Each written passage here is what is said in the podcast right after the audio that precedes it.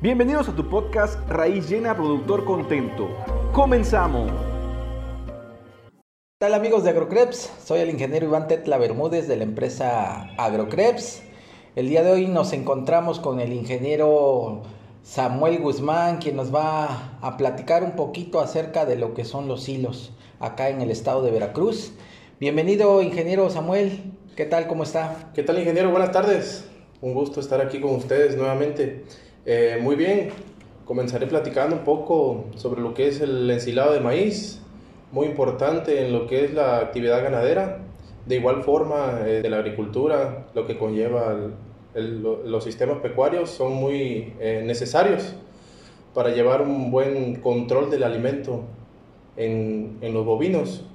Muy bien, pues podemos platicar sobre las labores culturales que tenemos que llevar en el cultivo de maíz desde lo que conlleva la preparación del suelo, primeramente identificar un terreno en el cual sea apto para sembrar nuestro, nuestro maíz, ya sea una variedad, un híbrido o algún criollo.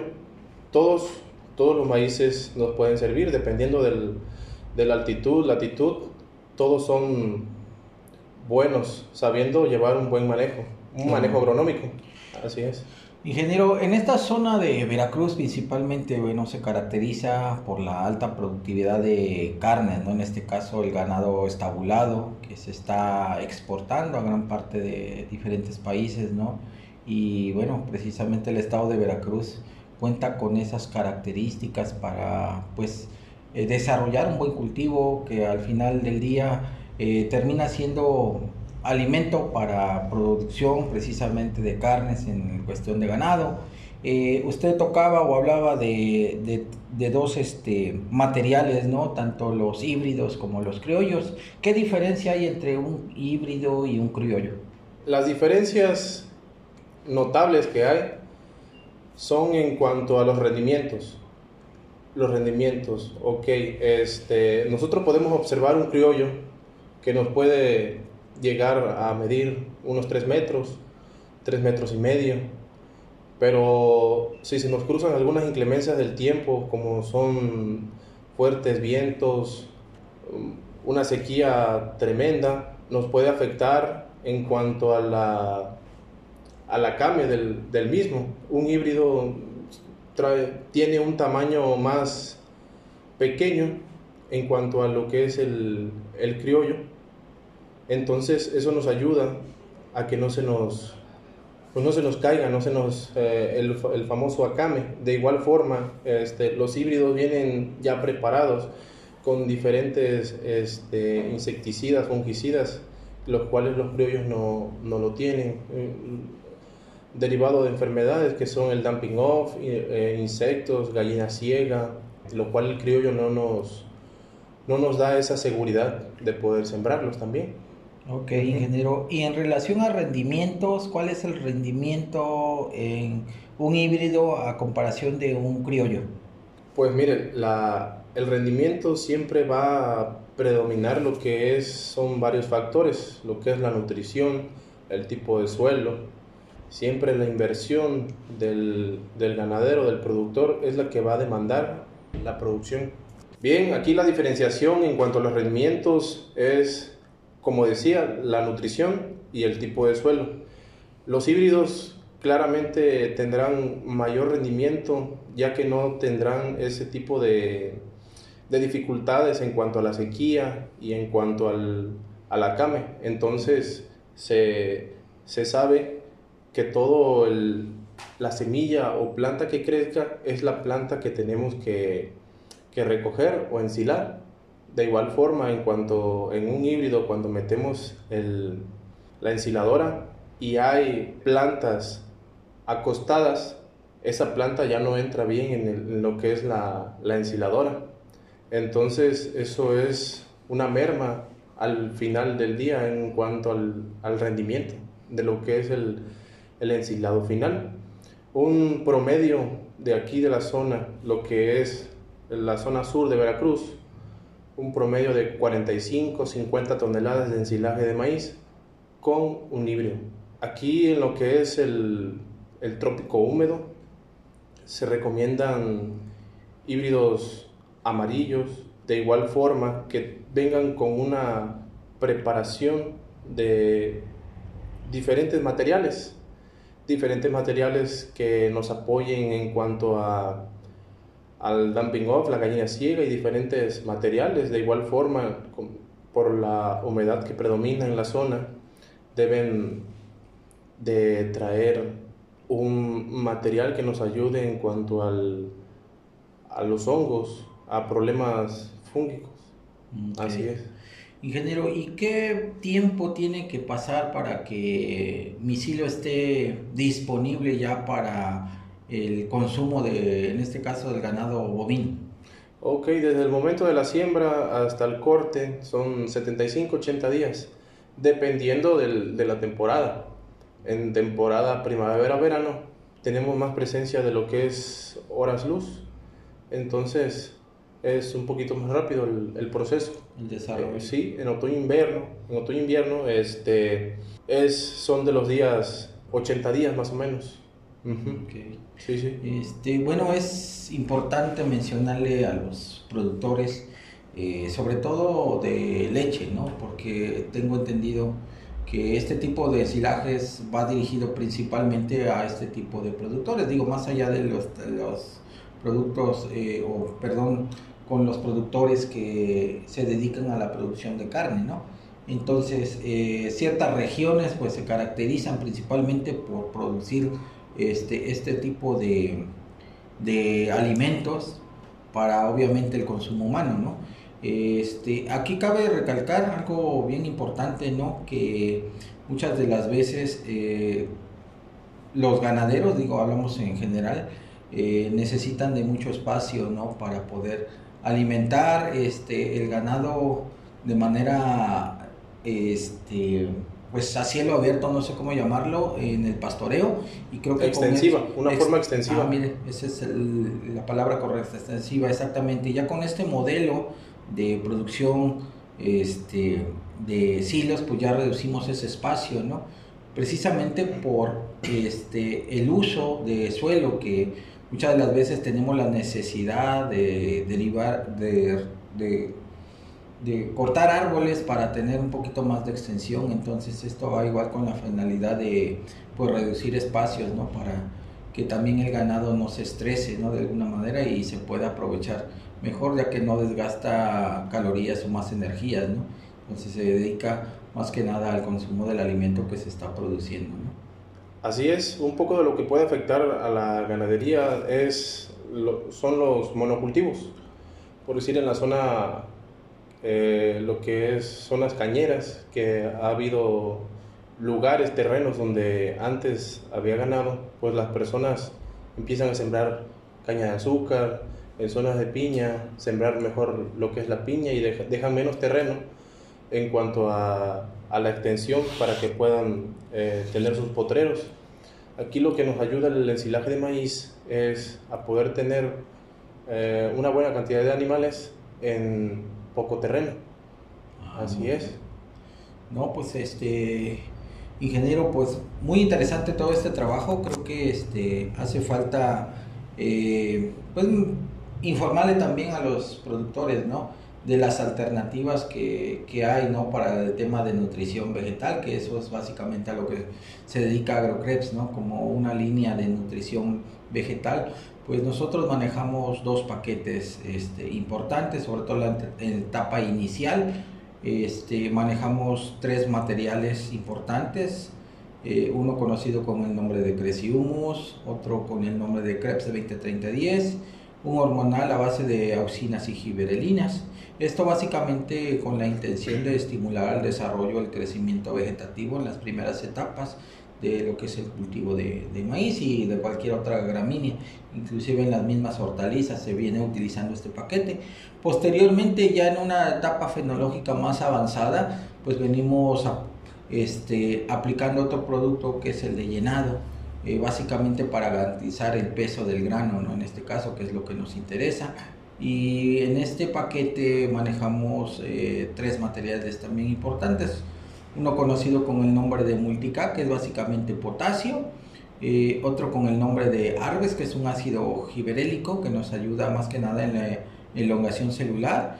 Eh, y otro producto que conocido con el nombre de Multisin, que nos ayuda precisamente al estímulo de lo que es eh, la espiga, principalmente porque nos ah, garantiza pues que va a haber una buena polinización, que eso al final del día se va a traducir en un buen llenado, siempre y cuando se cumplan las condiciones climáticas y, y la planta cumpla sus eh, principales funciones fenológicas para que pues nos garantice ese amarre de, del llenado de lo que es el grano.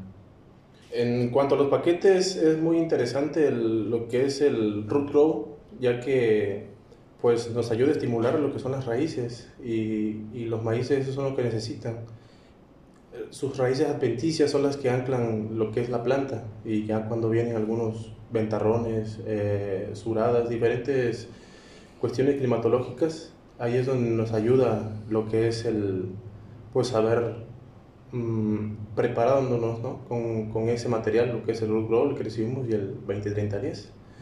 Después, pues claro que necesitamos un buen tamaño de mazorca con lo que es son el, el paquete de llenado eh, el Arbex, Multica y, el Zinc, ya que necesitamos un, un buen tamaño de mazorca y una buena...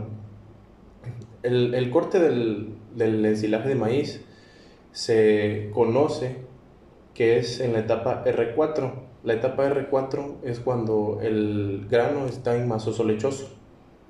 Quiere decir que tiene tres cuartos de que se están secando y todavía tiene un cuarto que es eh, todavía lechoso, como cuando hacen, por decir vulgarmente, cuando se hacen los elotes.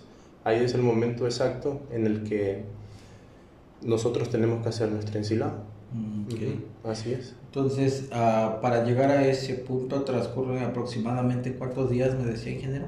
80 días. 80 días, ok. Eh, en promedio, las toneladas que nos comentaba que oscila de 48 a 50 toneladas por hectárea. Sí, de 45 a 50. Sí, 45 a 50, perdón. Eh, en promedio, esta cantidad de alimento para, o de cantidad de ensilaje, ¿para cuántos animales alcanzaría? Ok, perfecto. Eh, esto va a depender mucho si ya el, el, animal ya está acostumbrado, su rumen, a, a comer lo que es el ensilaje de maíz. ¿sí? Eh, muchos los tienen ahora sí que a nivel de pastoreo, a nivel extensivo, y le van proporcionando poco a poco lo que es el alimento para que el rumen se vaya acostumbrando y no haya problemas de timpanismo y otras enfermedades que le dan a los, a rumiantes. Este, nosotros tenemos por ahí la estimación de que un 40, 50 toneladas se alcanza para 30 animales en lo que es la seca, que es lo más importante, tener ese alimento. Sí, sobre todo las temporadas de estiaje, ¿no? Cuando la carencia de agua es este, muy marcada y sobre todo en la zona sur del estado de Veracruz, ¿no? Que se presenta principalmente los efectos de la canícula o la sequía de, de abril, ¿no? Mayo. Entonces es cuando se sufre de pastos, ¿no? Y es importante tener estas alternativas, obviamente, para suministrar ese alimento y que pues el ganado no decaiga, ¿no? Sí, prepararse para no sufrir, no sufrir la, ahora sí que la era de las, o la etapa de las vacas flacas, ¿no? Eh, porque lo que el ensilaje de maíz nos proporciona es, muchos podrán decir que mejor les da un pasto o este, gallinaza, pero en cuanto a precios, costo-beneficio, es mucho mejor. El ensilaje de maíz nos brinda 15% de, de lo que es proteínas, más o menos, está, ronda ahí entre los, eh, varía, ¿no? en cuanto a los pastos, tiene un igual, pero aquí lo que nos, nos interesa más es lo que es el grano y ahí lo que nos proporciona son los almidones, que los almidones son los que nos mantienen al, al ganado gordo. Okay. Este, ingeniero, ¿y cuál es el costo promedio aproximadamente para producir eh, las 55 o las 50 toneladas que nos comentaba por hectárea? ¿Cuánto yo necesito invertirle para garantizar esa producción? Ok, eh, ronda, aquí también va a depender mucho si el productor ya tiene sus insumos si él ya tiene sus insumos y no tiene que mandar a que le maquilen la, lo que es el, la preparación del suelo, el corte, este, sí se puede ahorrar un poquito por ahí, pero pues un promedio puede ser unos de 15 a, a 18 mil pesos por hectárea. Ok, ¿y la semilla de los híbridos en relación a un criollo? ¿Cuál es la diferencia en costos? ¿Es más caro el híbrido o el criollo? Así es, pues el, el criollo es eh, más, más barato que lo que es el, el, híbrido, por eso siempre hay que identificar el, el híbrido ideal para tu zona. Ok, y más o menos el promedio en costo del kilo de semilla de un híbrido a relación a un criollo. Así por kilo, un híbrido te puede salir en 130, 100, hasta 140 el kilo.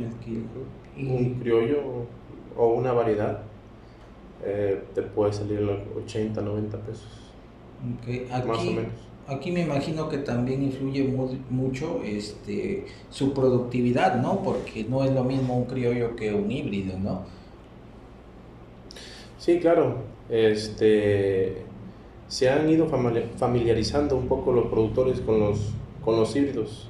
Hay personas todavía que siguen un poco casadas con los, con los criollos, porque de igual forma lo ocupan de doble propósito, para consumo y para consumo humano y para el ensilaje de maíz. Ah, muy bien. No, pues bastante, bastante interesante esta información, ingeniero. Este, le agradecemos de antemano que nos haya aceptado esta pequeña charla, ¿no? Y esperemos que a los productores también les interese, ¿no? Y bueno, nosotros como Agrocreps, que somos una empresa en nutrición vegetal que nos dedicamos precisamente a llevar esa asesoría técnica, eh, mostrarle también los materiales que manejamos, ¿no? como comentaba hace un momento, ¿no? Los paquetitos que venimos comercializando en diferentes regiones, ¿no? Entonces, para que se acerquen con nuestros técnicos de campo, para que pues, les puedan brindar información más detallada, ¿no? De cómo eh, llevar este proceso nutricional en, en, este tipo de cultivos, sobre todo a, a, los ganaderos, ¿no? Que se vean interesados por eh, probar nuestros materiales en nutrición vegetal. Pues este, de antemano le agradecemos mucho el espacio, el tiempo, ingeniero. Eh, ¿Algo más que quiera agregar? Es todo, ingeniero. Muchas gracias por la invitación. Bueno, Seguimos pues, a la orden. Bueno, recuerden, nosotros somos Agrocreps. Esto fue Raíz Llena Productor Contento. Nos vemos en el siguiente capítulo y recuerda que Agrocreps es la solución para un campo más productivo.